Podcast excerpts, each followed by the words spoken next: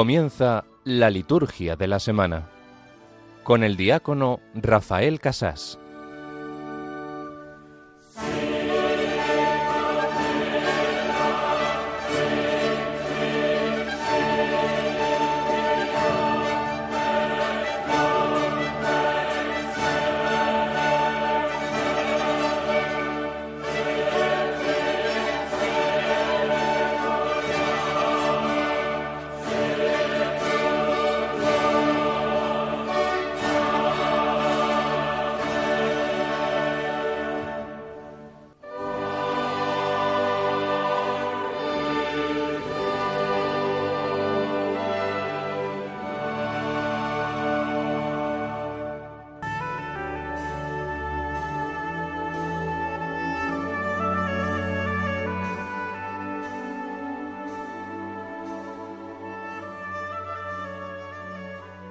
Concédenos, Señor, Dios nuestro, alegrarnos siempre en tu servicio, porque en dedicarnos a ti, autor de todos los bienes, consiste la felicidad completa y verdadera. Por nuestro Señor Jesucristo, tu Hijo, que vive y reina contigo, en la unidad del Espíritu Santo, y es Dios por los siglos de los siglos. Amén.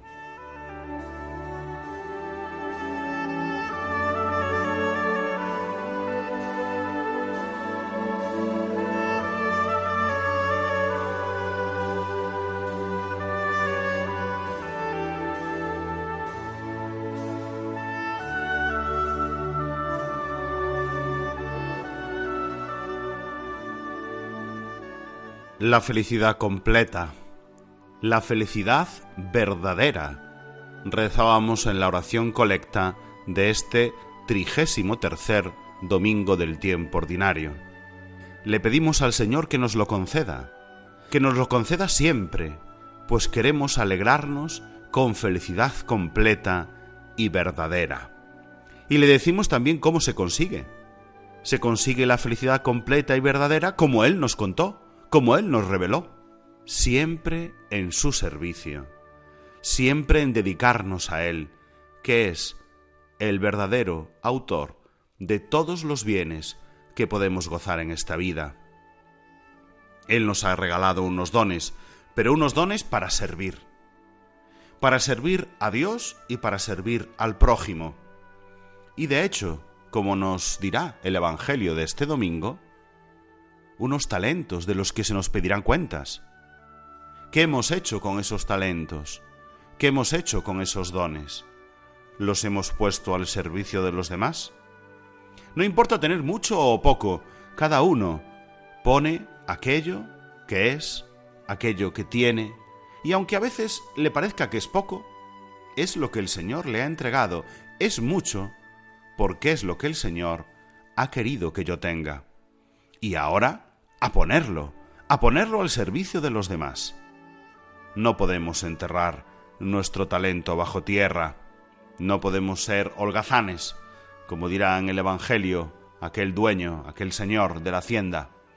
Nosotros tenemos que ser de los que se ponen al servicio de Dios y de los hermanos, al servicio de Cristo nuestro Señor, que un día también nos pedirá cuentas de qué hemos hecho con los talentos que nos ha dado.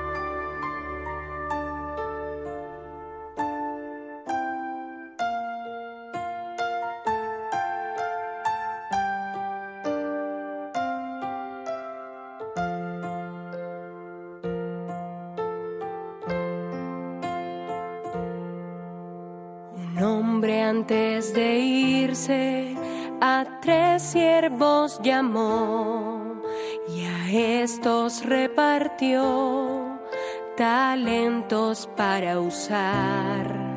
Los dones dio según la capacidad que cada quien tenía para trabajar. Dos de ellos duplicaron lo que el amo les dejó y el último escondió su talento por temor. El dueño a su regreso las cuentas exigió y a cada quien le dio según lo que sembró. El Señor nos da muchos dones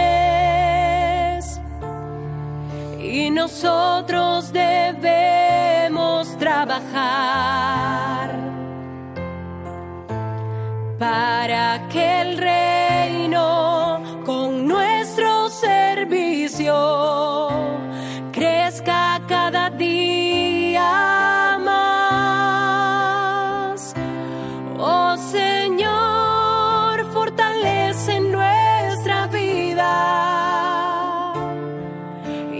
no nos dé miedo arriesgar todo lo que somos y cuánto tenemos, todo para hacer tu voluntad. Buenas noches, queridos amigos, queridos oyentes de Radio María. Les habla Rafael Casás diácono de la Archidiócesis de Santiago de Compostela, hoy emitiendo precisamente desde la mismísima catedral, desde la Santa Apostólica Metropolitana Iglesia Catedral de Santiago de Compostela. Lo hacemos en nombre de la Delegación de Liturgia de nuestra diócesis compostelana, en esta noche de sábado, que ya es para la liturgia el domingo trigésimo tercero del tiempo ordinario. Ya ven con qué voz les hablo, anda la cosa flojita porque estos dos meses de lluvia aquí en Santiago han pasado factura también a nuestros catarros y a nuestras voces, pero intentaremos terminar el programa correctamente para que puedan escucharnos. Ya saben que lo hacemos en continuidad con los demás compañeros que dirigen este programa en Radio María, la liturgia de la semana, que pretende pues acercarles un poquito más a la liturgia de cada semana conocer más la liturgia para amar más a Dios a través de ella. Vamos a comenzar con nuestro sumario. Ya saben que tenemos tres partes en nuestro programa. La primera es el propio domingo. Vamos a repasar las claves teológicas de las lecturas de este domingo con Ricardo Sanjur Jotero. También él será quien nos haga la homilía de este domingo. En segundo lugar, comentaremos el calendario litúrgico de la semana cuál es la categoría litúrgica de cada uno de los días de esta semana que ya comienza en esta tarde de sábado, domingo para la Iglesia, domingo trigésimo tercero. Y básicamente, por lo tanto, serán ferias, es decir, días comunes del tiempo ordinario, de la trigésimo tercera semana. Por lo tanto, habrá también quizás algunas memorias, pero serán en su mayoría días feriales, días donde seguimos en la continuidad del tiempo a Cristo nuestro Señor. Otros días también marcaremos algunas solemnidades y fiestas para distintas diócesis y congregaciones presentes en España. El tercer apartado de nuestro programa es el tema de formación litúrgica. Saben que estamos leyendo la ordenación general del misal romano y nuestros compañeros lo dejaban el sábado pasado en el número 228. Así que hoy leeremos y comentaremos desde el número 229 hasta el número 231. Lo haremos con una presencia especial. Hasta ahora siempre nos acompañaba don José María Fuciño Sendín desde La Coruña, desde la Colegiata de La Coruña. Hoy, como estamos en la catedral, el comentario nos hará otro eminente liturgista, el maestro de ceremonias, don Elisardo Temperán Villaverde. Así comentaremos la ordenación general del misal romano. Ya saben que pueden comunicar con nosotros con sus comentarios en el correo electrónico la liturgia de la semana 2 arroba radiomaria.es. También nos encuentran en las redes sociales. En Facebook somos Radio María España y en Twitter arroba Radio María. Pueden dejar sus comentarios con el hashtag Liturgia Semana.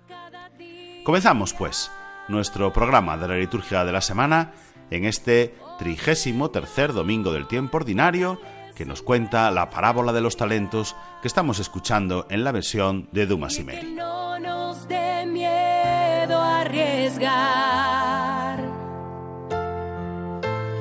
todo lo que somos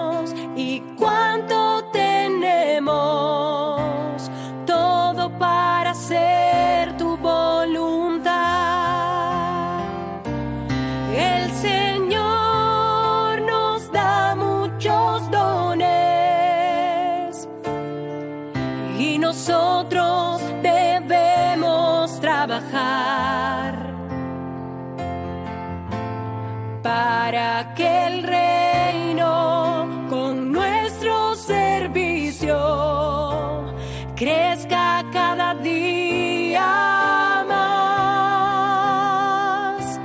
Oh Señor, fortalece nuestra vida y que no nos dé miedo a arriesgar lo que somos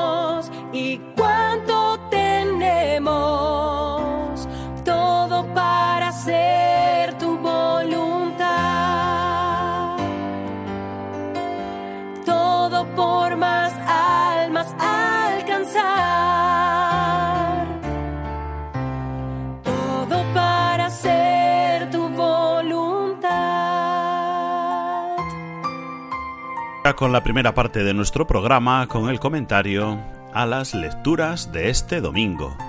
Y como siempre, echamos mano de uno de nuestros colaboradores más habituales, Ricardo Sanjurjo Otero, sacerdote de mi diócesis, de Santiago de Compostela, y especialista en Sagrada Escritura, que ya debe estar por aquí. Lo saludamos al otro lado del teléfono. Buenas noches, Ricardo.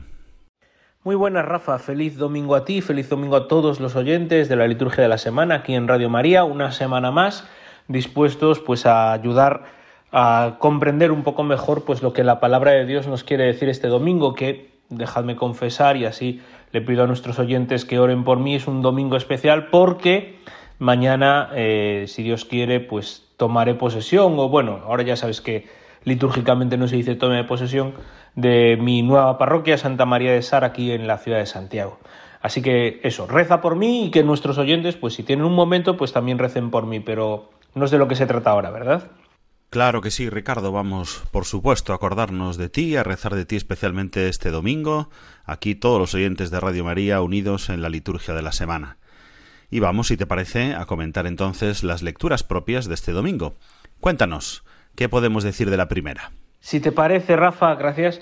Vamos allá con, con, el comentario a las lecturas de este domingo para no extendernos mucho. Y, es, y, esta primera lectura, que está tomada del libro 31, del, perdón, del capítulo 31 del libro de los Proverbios, a un oyente del siglo XXI nos puede resultar un poco rancio. A mí me, me, me lo resulta, ¿no? Pero eh, yendo más allá del, del, del, de la superficie, este elogio de la mujer fuerte, que a veces puede eso, resultar un poco eso, como de épocas pasadas eh, y que a lo mejor a los, que, a los tíos nos puede resultar, bueno, pues ajeno, pues esto va para, la, para las mujeres, ¿no? No es para mí. Pero fíjate, eh, en este elogio de la mujer fuerte, lo que pone de, relieve el autor del libro de los proverbios eh, es algo muy interesante. Fíjate en los, en los últimos en los últimos versículos, fíjense en los últimos versículos, dice, engañosa es la gracia, fugaz la hermosura, la que teme al Señor merece la alabanza, cantadle por el éxito de su trabajo, que sus obras la alaben en público. Nos dice que, que la persona fuerte, la persona buena, la persona santa, vamos a decirlo así, todo lo que hace sirve para el provecho de los demás, ¿no? De hecho, su marido se fía, se fía de ella, le no le faltan riquezas, le trae ganancias, no pérdidas, ¿no? Eh, para los de su casa, en este caso la mujer y el marido, pero también para los de fuera, el necesitado, al pobre, nos dice la lectura, ¿no? Esta vida entregada para, eh, bendecir para bien hacer en la vida de los demás. Y eso es, eso es en el fondo la vida, lo que Jesús nos ha enseñado con su propio testimonio y lo que ha sido la vida de los santos. Por eso nosotros también tenemos que concentrarnos en esto, ¿no? en, tratar de mejorar la vida de los que tenemos a nuestro, alrededor, que nuestro esfuerzo no sea solo para nuestro propio beneficio, sino principalmente para, para enriquecer la vida de los demás. Y, lo hace además diciendo, más allá de la gracia y la apariencia, es decir, de, de lo externo, ¿dónde está puesto su corazón? ¿No? ¿O qué es lo que nos dicen de esta persona sus obras? Y, y, además inmediatamente en relación con el Evangelio de Mateo, que es lo que estamos leyendo este año, que dice esa frase que para mí es uno de los grandes lemas del Nuevo Testamento, ¿no? Brilla así vuestra luz entre los hombres para que viendo vuestras buenas obras den gloria a vuestro Padre que está en el cielo, ¿no? Pues eso es lo que, lo que nos invita a la, vida que nos invita a vivir el autor de los proverbios, el Señor a través del autor de los proverbios en esta primera lectura hoy, ¿no? Y por eso, pues como la mujer que teme al Señor merece la alabanza, pues vamos a decírselo así. Nosotros queremos temer al Señor y felices aquellos que temen al Señor. Esa es la, la, la antífona del Salmo, ¿no? Dichoso el que teme al Señor. Vamos a escucharlo pues, el Salmo 127, en esta ocasión, en la versión de Francesca La Rosa.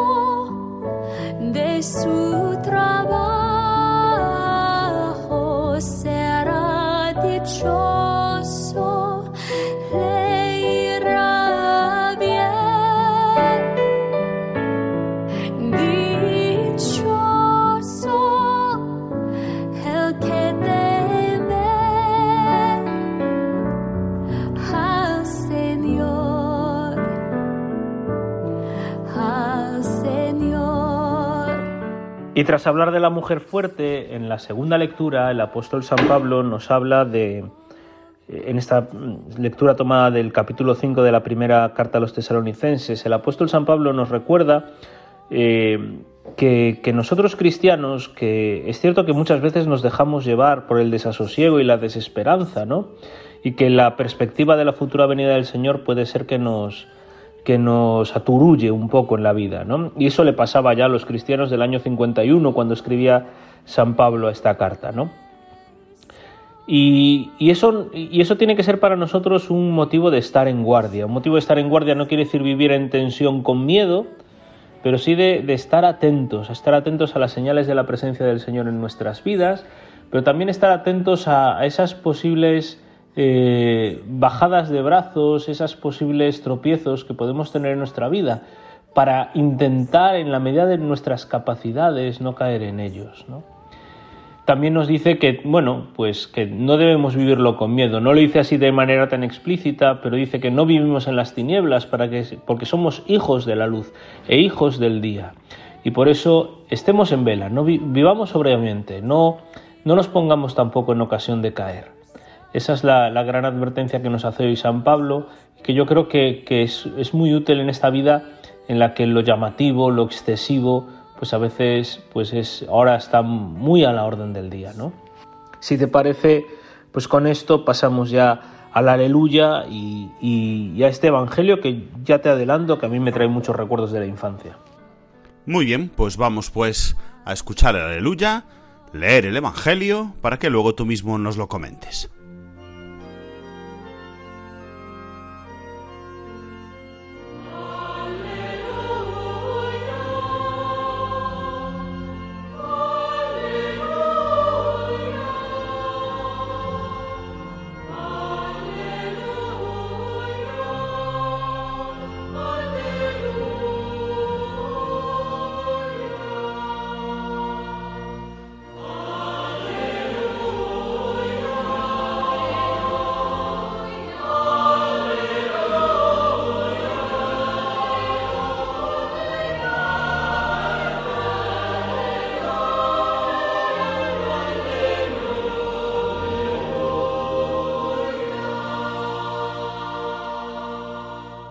En aquel tiempo dijo Jesús a sus discípulos esta parábola. Un hombre al irse de viaje llamó a sus siervos y los dejó al cargo de sus bienes. A uno le dejó cinco talentos, a otro dos, a otro uno, a cada cual según su capacidad. Luego se marchó. El que recibió cinco talentos fue enseguida a negociar con ellos, y ganó otros cinco. El que recibió dos hizo lo mismo, y ganó otros dos. En cambio, el que recibió uno fue a hacer un hoyo en la tierra y escondió el dinero de su señor. Al cabo de mucho tiempo, viene el señor de aquellos siervos y se pone a ajustar las cuentas con ellos. Se acercó el que había recibido cinco talentos y le presentó otros cinco diciendo, Señor, cinco talentos me dejaste. Mira, he ganado otros cinco. Su señor le dijo, Bien, siervo bueno y fiel. Como has sido fiel en lo poco, te daré un cargo importante entra en el gozo de tu Señor. Se acercó luego el que había recibido dos talentos, y dijo, Señor, dos talentos me dejaste. Mira, he ganado otros dos. Su señor le dijo, Bien, siervo bueno y fiel, como has sido fiel en lo poco, te daré un cargo importante. Entra en el gozo de tu señor. Se acercó también el que había recibido un talento, y dijo, Señor, sabía que eres exigente, que ciegas donde no siembras y recoges donde no esparces Tuve miedo y fui a esconder tu talento bajo tierra. Aquí tienes lo tuyo. El Señor le respondió, Eres un siervo negligente y holgazán, con que sabías que ciego donde no siembro y recojo donde no esparzo, pues debías haber puesto mi dinero en el banco, para que, al volver yo, pudiera recoger lo mío con los intereses. Quitadle el talento y dádselo al que tiene diez, porque al que tiene se le dará y le sobrará pero al que no tiene se le quitará hasta lo que tiene. Y ese siervo inútil echadlo fuera, a las tinieblas. Allí será el llanto y el rechinar de dientes. Palabra del Señor.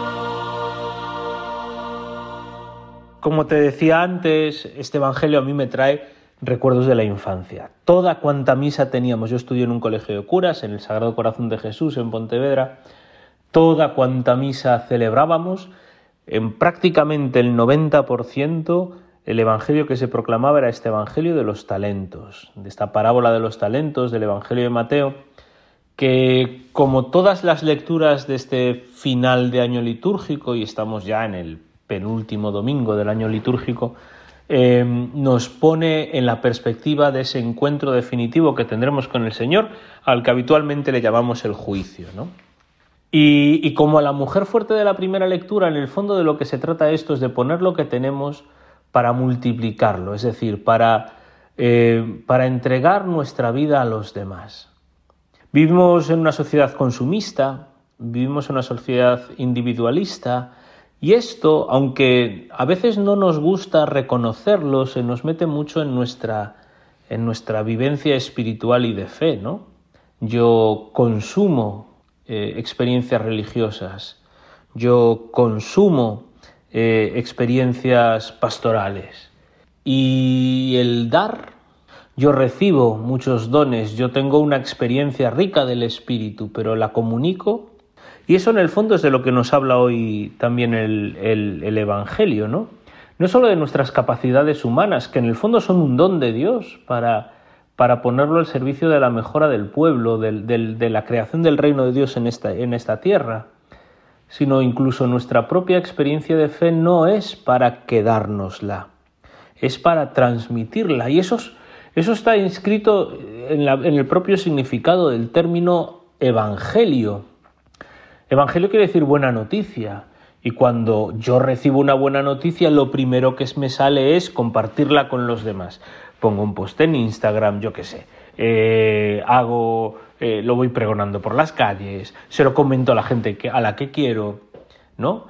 Imagínate, ¿no? Imagínate que ahora el Depor gana la Copa del Rey este año, porque subir o subir, subimos a segunda, ¿no?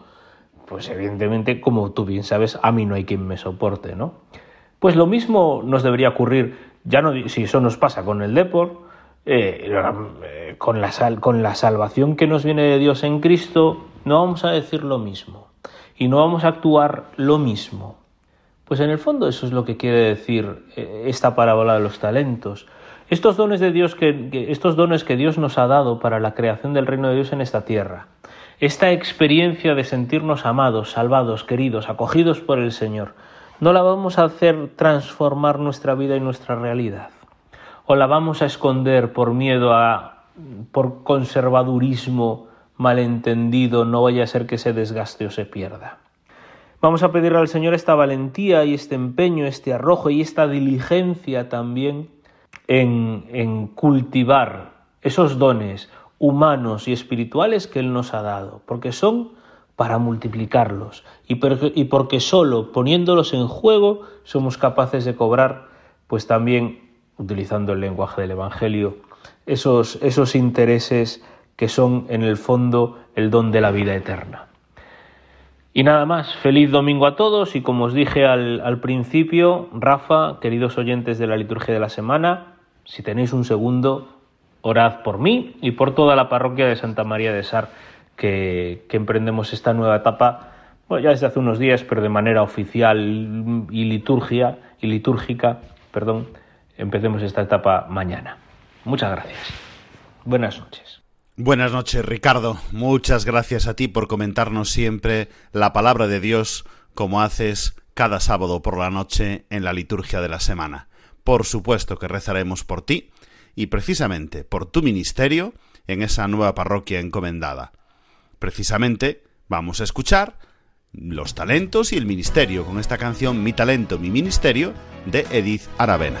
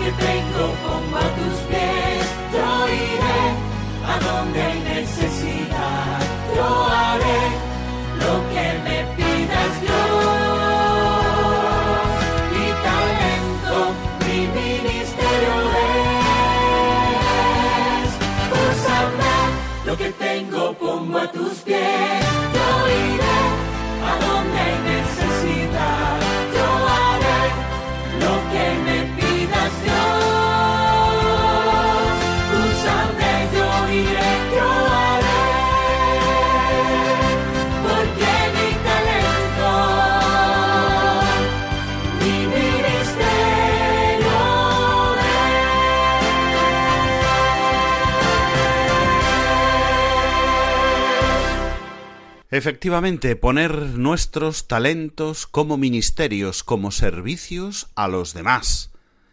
El tema de el Evangelio y de toda la semana que comienza hoy domingo será reflexionar cómo podemos poner nuestros talentos, los que dones que Dios nos ha regalado al servicio de los demás. Y así comenzamos la semana y la segunda parte de nuestro programa, que es el repaso del calendario litúrgico. Ya estamos en la trigésimo tercera semana del tiempo ordinario. Hemos celebrado la misa vespertina de este domingo trigésimo tercero del tiempo ordinario, un domingo que, como todos los del tiempo ordinario, se celebrará con vestiduras verdes, con antífonas y oraciones propias, con gloria, credo, prefacio dominical y siguiendo, en este curso, el volumen 1a, las lecturas que corresponden al Evangelio de Mateo. Esos dones, ese servicio, que además se complementa en este domingo con la Jornada Mundial de los Pobres, una jornada pontificia eh, puesta por el Papa Francisco de hace algunos años, de la que habrá seguramente pues alguna alusión en la munición de entrada, algún gesto quizás en la colecta, en la homilía, en las oraciones universales. Ya saben que como todos los domingos del tiempo ordinario, no se permiten las misas de difuntos excepto la misa exequial. Y así comienza la semana. Y nos vamos día a día siguiendo los, los días feriales que le llamamos. El lunes es un día de feria, un día eh, común del tiempo ordinario. Recuperamos el volumen tercero del leccionario impar y se puede celebrar con cualquier formulario permitido con mucha amplitud, pues es un día en el que no hay ninguna conmemoración especial, salvo en la ciudad de Ciudad Rodrigo, en la diócesis de Ciudad Rodrigo, que celebran la dedicación de su iglesia catedral como fiesta en toda la diócesis de Ciudad Rodrigo. El martes es otro día ferial, en el que además hay una memoria obligatoria. Es un día de feria con una memoria, la memoria de la presentación de la bienaventurada Virgen María. Por eso las vestiduras serán de color blanco y habrá oraciones propias de esta memoria. Pero las lecturas serán feriales. Por eso es una feria con una memoria cogeremos las lecturas siguiendo el volumen tercero impar de las lecturas feriales de los días comunes del tiempo ordinario, pero algunas oraciones o algunos elementos serán propios de esta memoria obligatoria. Memoria que se transforma en fiesta para los asuncionistas, las pasionistas, las hermanos de la presentación de María y las salesas. Celebran como fiesta la presentación de la bienaventurada Virgen María. Similar, muy similar el miércoles, tenemos otro día ferial con una memoria obligatoria, en este caso la de la Virgen y mártir Santa Cecilia. Por eso utilizaremos como mártir las vestiduras de color rojo y haremos algo propio de esa memoria y seguiremos con la lectura continua. Es además esta memoria de Santa Cecilia un día especial que se convierte en solemnidad para el arzobispado castrense en la compañía de músicas militares. El jueves tenemos una situación muy parecida. En este caso es un día ferial. Se permite cualquier formulario, pero hay algunas memorias libres que se pueden elegir. Dentro de toda esa multitud de formularios permitidos en un día ferial, las memorias que hay en este caso son libres y por lo tanto en la mayoría de los lugares tendremos misas feriales, misas de jueves de la trigésimo tercera semana del tiempo ordinario. El viernes es otro día con una memoria obligatoria. Por lo tanto, tendremos la memoria de los santos Andrés Dunlac, presbítero, y compañeros mártires. Si son mártires, entonces, vestiduras roja, utilizamos textos de la memoria y textos del común, y las lecturas normalmente también las comunes del volumen tercero impar. Este día, el viernes día 24, recordamos y nos unimos a la oración de la Iglesia de Tenerife, pues es el aniversario de la muerte de Monseñor Damián Iguacén Borau, su obispo emérito. Y llegamos al final de la semana, al sábado. Hasta la hora de nona, el sábado se celebra un día ferial, un día de vestiduras verdes normalmente, en el que también se pueden celebrar muchas memorias. En concreto suele celebrarse Santa María en sábado, entonces pues con vestiduras blancas, pero si no, cualquier otra, eh, cualquier otra celebración ferial de color verde siguiendo las lecturas comunes de, de todo el tiempo ordinario. Recordamos también y nos unimos a la oración en este sábado eh, con la diócesis de Burgos, pues se recuerda el aniversario de la muerte de Monseñor Santiago Martínez Aceves, su arzobispo emérito. Y así llegamos al final de la semana, la trigésimo tercera semana del tiempo ordinario, y nos preparamos ya para la última. El próximo domingo nos hablarán ya de nuestro Señor Jesucristo, Rey del Universo. Vamos con gozo, el Padre nos llama, ven en espíritu y en verdad. Vamos cantando, dándole gracias, todo hecho nuevo, nuestro Salvador. Alégrate, oh pueblo santo, ven y alábale a Él y póstrate en su presencia. Cristo de Reyes es Rey. Cristo de Reyes es Rey.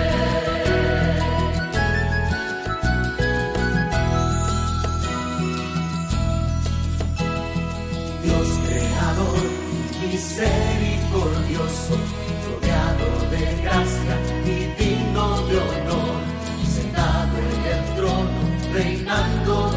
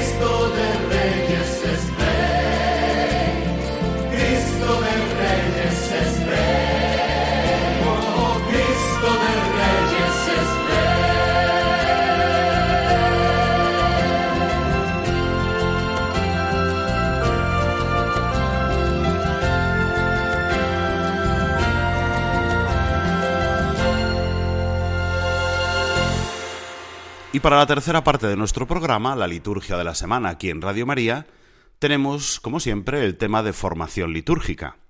Ya saben que llevamos toda esta temporada y la temporada anterior leyendo la ordenación general del misal romano. Vamos a hacerlo hoy acompañados por don Elisardo Temperán Villaverde, que además de ser el canciller de nuestra archidiócesis de Santiago de Compostela, es el prefecto de liturgia o el maestro de ceremonias de nuestra catedral. Los saludamos. Buenas noches, don Elisardo. Muy buenas noches. Muy bien, don Elisardo. Hoy tenemos un tema que toca mucho a una gran basílica como la catedral, porque tenemos la misa concelebrada. Los demás compañeros han ido leyendo hasta el número 228, describiendo los distintos pasos de la misa concelebrada y explicando también algunas de las plegarias eucarísticas. Hoy nos corresponde leer desde el número 229 al número 231, es decir, cómo se realiza en una misa concelebrada la plegaria eucarística tercera. Vamos a leer los números, como hacemos siempre, por si ustedes, queridos oyentes, lo tienen delante, esta ordenación general del misal romano en el número 229, y luego comentamos. ¿De acuerdo, don Elisardo? De acuerdo, de acuerdo. Muy bien, don Elisardo, dice el número 229. En la plegaria eucarística tercera, Santo eres en verdad Señor, lo dice solamente el celebrante principal con las manos extendidas. Bien, comienza la plegaria eucarística solo con el celebrante principal, ¿verdad, don Elisardo? Sí, el que ocupa el lugar central en el altar.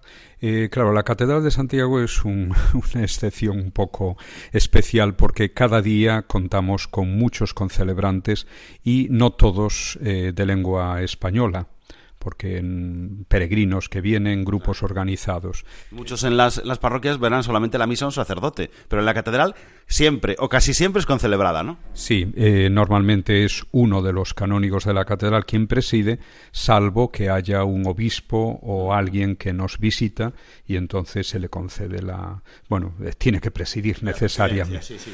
Entonces, en ese momento, claro, siempre y cuando hable español o, o tenga cierta facilidad para ello. Si no, pues intentamos alguna otra medida. Pero bueno, la presidencia la ocupa, ya digo, o bien un, el canónigo correspondiente o si no, este obispo. O sea que normalmente vamos a tener este tipo de misa, la misa concelebrada. Siempre, siempre. Entonces, en esta plegaria dice que eh, esta parte le corresponde solamente al celebrante principal con las manos extendidas. Entonces, abre las manos más o menos a la altura de la cara y eh, con las palmas hacia adelante y pronuncia con voz clara, distinta, de modo que los fieles puedan acompañar, bueno, seguirle, ¿no? Eh, pues las palabras de la plegaria eucarística. Muy bien, primera parte, el celebrante principal solamente con las manos extendidas. Dice el número 230. Desde Por eso, Padre, te suplicamos, hasta Dirige tu mirada, lo dicen a una todos los concelebrantes de este modo. Y ahora nos va a describir los modos. Pero bueno, hay aquí una puntualización. Dice, lo dicen a una. ¿Qué significa esto? Pues que el celebrante principal lo dice con voz clara y alta, de modo que le puedan seguir los fieles, y los demás concelebrantes en voz baja, sotoboche, es decir, que no se les oiga apenas, pero todos a una, es decir, intentando acompasar su voz con la del celebrante principal para que no haya, pues eso, distorsiones ni, ni cree cierto eh, desconcierto en los fieles que siguen, que, que participan. Muy bien, entonces hay una voz clara, que es la del celebrante principal, y con voz baja los demás siguen intentando hacerlo en unidad, a una. Dice el apartado A, Por eso, Padre, te suplicamos, con las manos extendidas hacia las ofrendas. Es decir, esta parte con las dos manos. Entonces eh, extienden las manos con las palmas hacia abajo. Todos ellos, todos, ellos. Todos, hacia las ofrendas. el celebrante principal sobre las ofrendas y los demás concelebrantes estén donde estén con las manos hacia las ofrendas, hacia el altar. Muy bien, ya hemos visto cuando leímos eh, la preparación de las ofrendas después de la oración y después del santo, como ya están algunos más cerca del altar y otros no tan cerca porque no pueden acercarse todos, y ya lo decía con prudencia, que se acerquen solo algunos, sobre todo en la catedral, que a veces son muchísimos. Sí, bastantes. Entonces lo que hacemos normalmente es que solo dos acompañan al celebrante principal, los demás permanecen en sus sitios, bueno, están por allí alrededor en el presbiterio, con lo cual ocupando los lugares del coro normalmente. Muy bien. Apartado B. Porque él mismo, la noche en que iba a ser entregado y del mismo modo, es decir, esas frases concretas, las dicen con las manos juntas. Pues palma contra palma y ya está. A no ser que tengan el libro de la concelebración en las manos, ¿no? Que entonces no hacen nada. Sobre todo si son de lengua extranjera, tienen el, el libro, ¿no? Claro, claro. Se le procura, procura. Tenemos eh, esta publicación que hay en distintos idiomas para que puedan seguir la celebración. Eso sí se lo facilitamos a todos, ¿no? Y entonces si lo tienen en la mano, pues no hacen nada con la mano. Es decir, sí. Muy bien. Apartado C. Las palabras del Señor, si parece conveniente, con la mano derecha extendida hacia el pan y hacia el cáliz, miran la hostia y el cáliz cuando el celebrante principal los muestra a los fieles, y luego se inclinan profundamente. Don Elisardo, en este apartado C comienza diciendo un si parece conveniente. Estamos en la parte central, ¿no? En el relato de la institución. Se trata de los gestos, si parece conveniente que los hagan. Eh, o sea que no es obligatorio. La costumbre es que hagan pues lo que se dice a continuación, la costumbre. Y son tres, tres gestos. Con la mano derecha extendida hacia el pan y hacia el cáliz. Eso quiere decir que extiende la mano derecha con la palma hacia el lado, por lo que se dice en otros lugares, hacia el pan y hacia el cáliz. ¿Vale? Primer gesto. El segundo, mirar. Sí, la importancia de, de, centrar la mirada, o sea, todo nuestro cuerpo, toda nuestra persona, pues tiene que estar centrada en lo que va a ser presencia de Cristo. Hasta ese momento es solo pan o solo el, el vino en el cáliz, pero a partir de las palabras empezará a estar Cristo y es como un acto de fe en que el Espíritu Santo va a convertir ese pan y ese vino en el cuerpo y la sangre de Cristo y ya comienza la presencia de Cristo, con lo cual todo eso de alguna forma lo significamos con nuestra mirada. Muy bien, miran hacia la hostia y el cáliz. Y luego el tercer gesto, se inclinan profundamente, dice, cuando el celebrante principal los muestra a los fieles. Bueno, se te olvidó subrayar lo de que cuando el celebrante principal lo muestra a los fieles, Ajá. es decir, que después de, la palabra, de las palabras de la consagración, elevando la hostia, la muestra. Sí. Es decir, no se trata de una elevación sin más, es decir, es mostrar a los fieles a Cristo que ya está presente ahí, tanto en el pan, bueno, en el pan, tanto en la hostia como en el cáliz. ¿no? Bueno, eso. Y por lo tanto, eh, la mirada que sigue ahí centrada en Cristo, y luego ya el sacerdote principal, el que eh, preside, hace genuflexión, mientras todos los demás concelebrantes, dice aquí, hacen una inclinación profunda. No es una inclinación de cabeza, sino que doblan, digamos, su cuerpo, ¿no? Sí. Una profunda inclinación, en señal de adoración a Cristo, ¿no? Continúan el apartado D diciendo, así pues, Padre, y dirige tu mirada, esas partes de la plegaria eucarística, las, con las manos extendidas otra vez. Sí, con las manos abiertas a la altura de, de, la cabeza, más o menos, y también pronunciando en voz baja, sotoboche, para que se oiga de forma clara y distinta al celebrante principal. Es decir, en esta parte retoma otra vez el celebrante principal. Muy bien. El último número para comprender mejor esta plegaria eucarística tercera en la misa concelebrada. 231. Las intercesiones que Él nos transforme y te pedimos, Padre, que esta víctima, conviene que se confíen a uno u otro de los sacerdotes concelebrantes, quien las pronuncia él solo, con las manos extendidas y en voz alta. Vamos a la última parte, las intercesiones.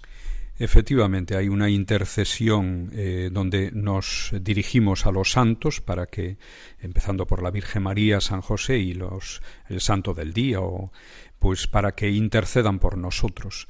Entonces dice conviene, no es que sea necesario, lo puede hacer también el celebrante principal.